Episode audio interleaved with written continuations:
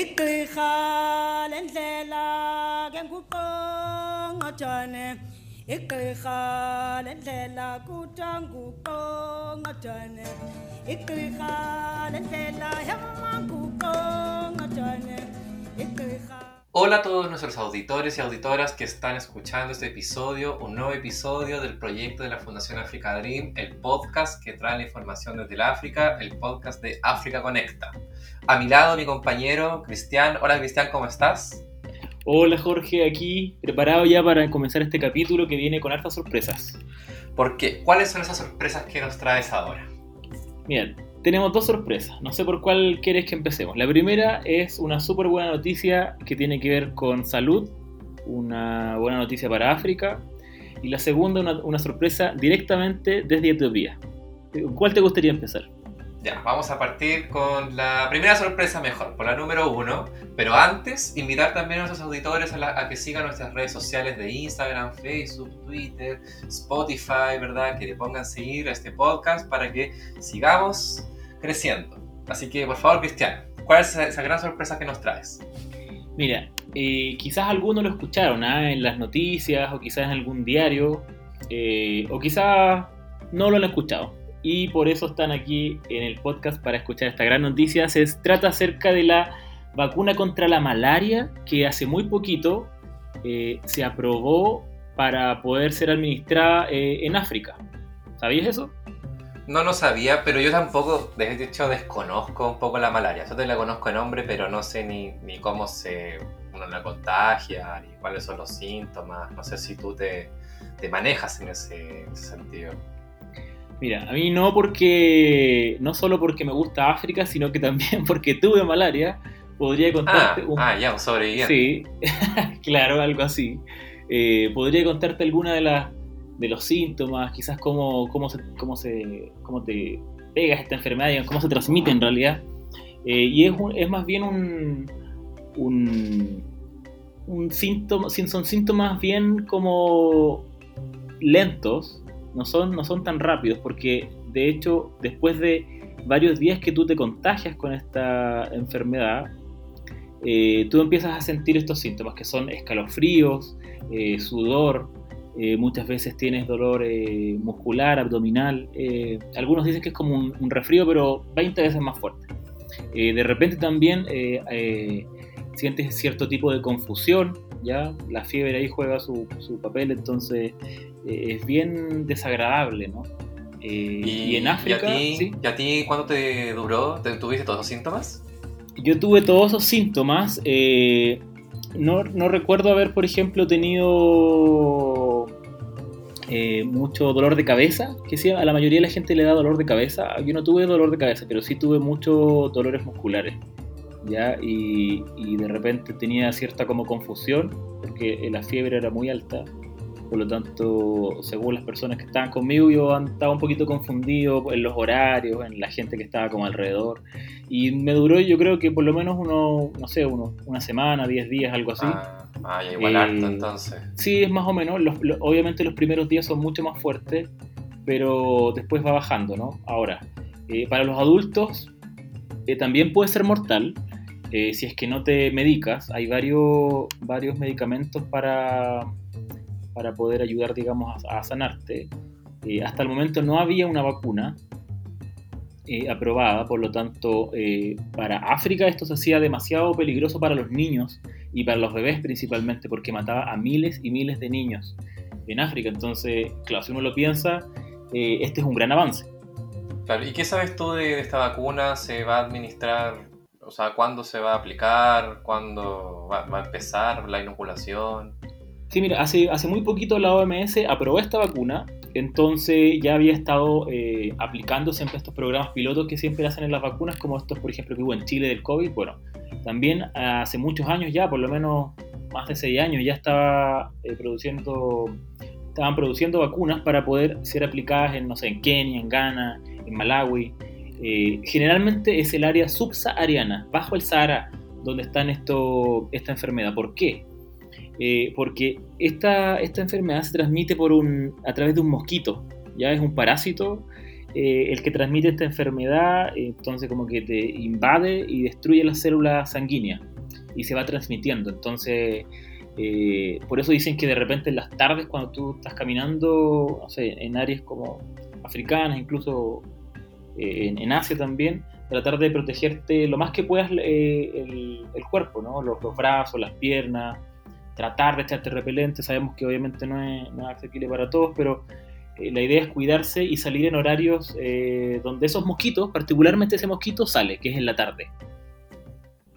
Claro, claro. Igual eh, a mí lo que me llama un poco la atención, eh, no es por llevarme un poco en contra de las vacunas, pero con todo ese tema del COVID, que, que, la vacuna se hizo súper rápido, ¿verdad? Porque en general se demoran años en hacerse.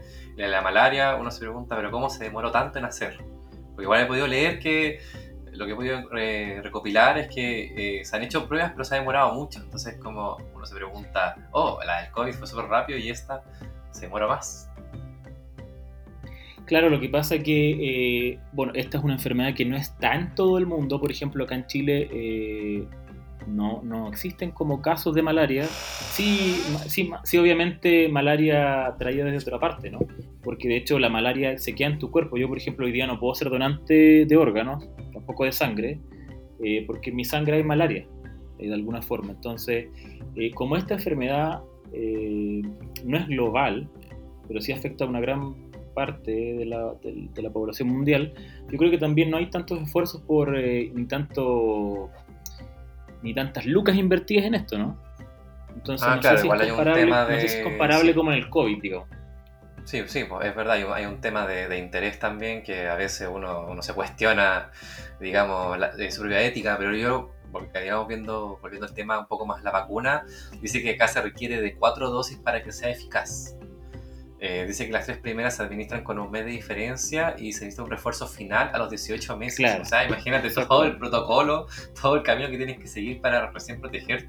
Bueno, y sobre todo por el tema de, de los niños, porque esto al final beneficia más a los niños, a los bebés, a los recién nacidos.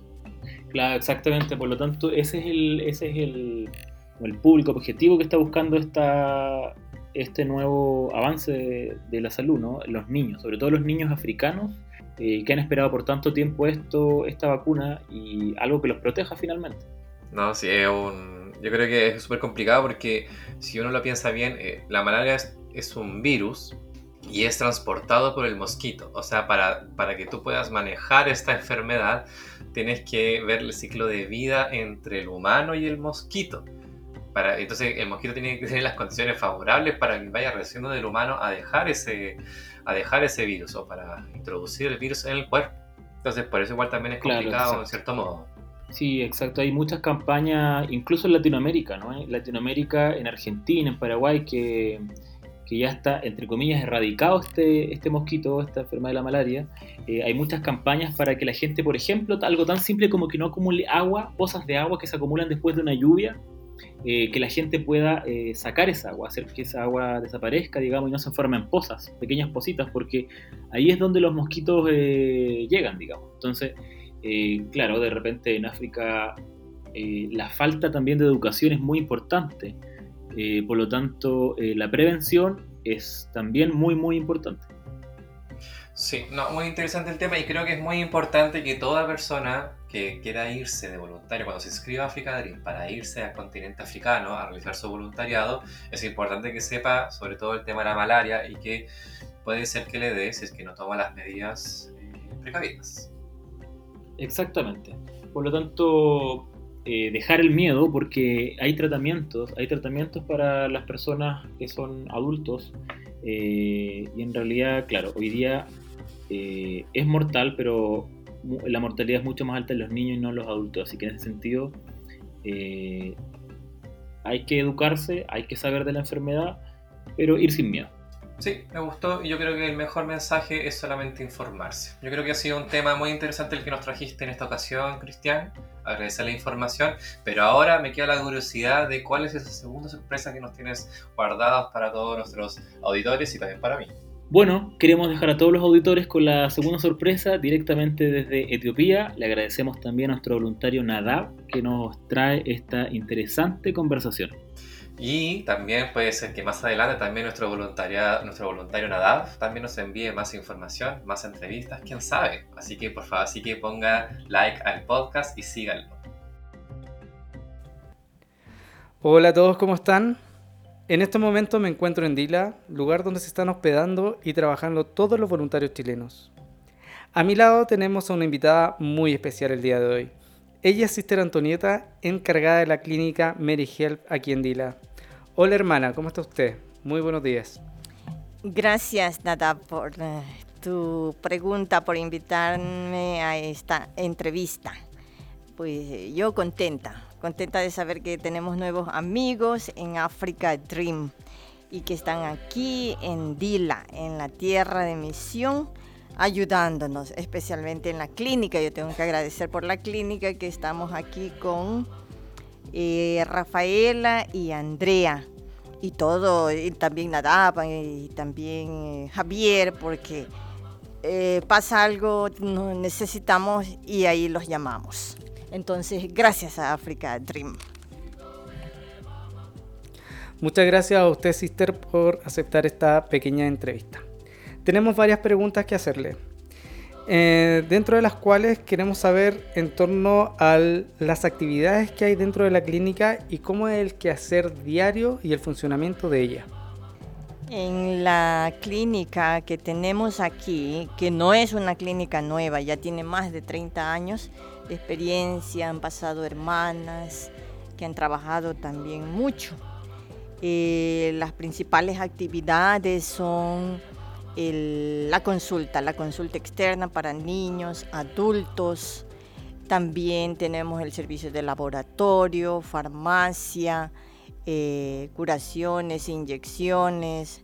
También tenemos la, eh, trabajando con el, en coordinación con el gobierno, tenemos para detectar los casos de HIV, eh, estamos iniciando el proyecto también de antenatal care, el cuidado de la madre embarazada y eh, educación para la salud todos los días, que es, para mí es una gran eh, labor, digamos así, porque me gusta más la medicina preventiva. Entonces esa es una oportunidad para decirle a la gente cómo cuidarse para evitar ciertas enfermedades. Sister Antonieta, cuénteme cómo ha sido el aporte y el trabajo eh, con las nuevas voluntarias que llegaron desde Chile. Tengo entendido que es la primera vez que Africa Dream envía voluntarias chilenas al territorio de Etiopía y en este caso han llegado a Dila y se encuentran muy contentas de trabajar acá. Queremos saber cuál es el aporte que ellas realizan como voluntarias dentro de la clínica diariamente. Ya, la clínica pienso que ha sido muy favorecida con la presencia de las dos uh, enfermeras profesionales, Andrea y Rafaela. Entonces e, ellas, las dos, han sido de gran ayuda para organizar, porque para mí sola, que estoy ahí en la clínica, es un poco difícil eh, llegar a todos los diferentes departamentos. Entonces ellas han puesto en orden cada cosa. Han hecho, un, por ejemplo, esterilización eh, de los forceps. Ellas saben hacerlo. Eh, el organizar inyecciones, poner la gente en orden para que no todos quieran entrar al mismo tiempo. Los lugares están eh, determinados esto es inyección, esto es para preparación de la medicina, no dar una inyección de pie, porque el paciente sufre más, ya está sufriendo con su enfermedad. Están en todos los lugares, me ayudan a dar la medicina desde la, desde la bodega, eh, en la parte administrativa también, en los reportes que hay que entregar al personal, al gobierno cada mes ellas están ahí y trabajando sobre todo, o sea, porque lo importante es que formen, que ayuden en la formación del personal local. También para esto de educación para la salud, preparan el material y así utilizamos el, el computador, imágenes, y la gente pues puede apreciar mejor y a lo mejor retener más eh, para sus vidas, ¿no? Las instrucciones que, que damos. Bien, hermana, para finalizar esta nota le tengo una última pregunta. Quisiéramos saber en torno a las necesidades que tiene la clínica, ya sea en los recursos humanos y o materiales que se necesitan diariamente. Sí, eh, quiero comenzar con los recursos humanos, es muy importante. Eh, yo había conversado con las hermanas en la comunidad que es importante eh, si desde allá Rodrigo, desde la administración, nos podría asegurar la participación de al menos dos voluntarias en el campo de salud eh, permanente, así, continuado, digamos, ¿no? Rotativo, vienen, están como han estado las dos, Andrea y Rafaela, y después que vengan dos más al menos para continuar con lo que ellas han iniciado. Eh, como dije antes, la formación del personal local, seguir a ellos y así formarlos. Poco a poco. En lo que se refiere a necesidades materiales de la clínica, siempre, siempre, siempre van a haber. Ya han hecho lo posible por el electrocardiograma, solo que un poco difícil el transporte desde allá. Pero la, clínica siempre tiene necesidades. La medicina es muy costosa y nosotros ah, eh, pedimos al paciente que aporte cierta cantidad de dinero. Dentro de ellos hay pacientes que no pueden pagar, que no pueden pagar, entonces tienen que hacerse el servicio eh, sin pagar, ¿no? Free. Entonces, este, esa será siempre una necesidad. La medicina es muy costosa. Compramos la medicina en una farmacia, en una tienda del Estado, pero no se encuentran todos los medicamentos. También como la clínica ha pasado ya 30 años, más de 30 años, las maquinarias eh, se están envejeciendo, ya no están al día, entonces nos hacen falta algunas maquinarias, por ejemplo microscopio, una máquina para hacer la química sanguínea. Entonces sí sería bueno si está en las posibilidades de Africa Dream que podrían colaborarnos. Dejamos invitado a todos los oyentes a que puedan ayudar en los diferentes proyectos que tiene la Fundación Africa Dream. Quiero darle las gracias a Sister Antonieta por habernos acompañado en esta breve entrevista. Gracias, de verdad gracias a todos quienes hacen Africa Dream.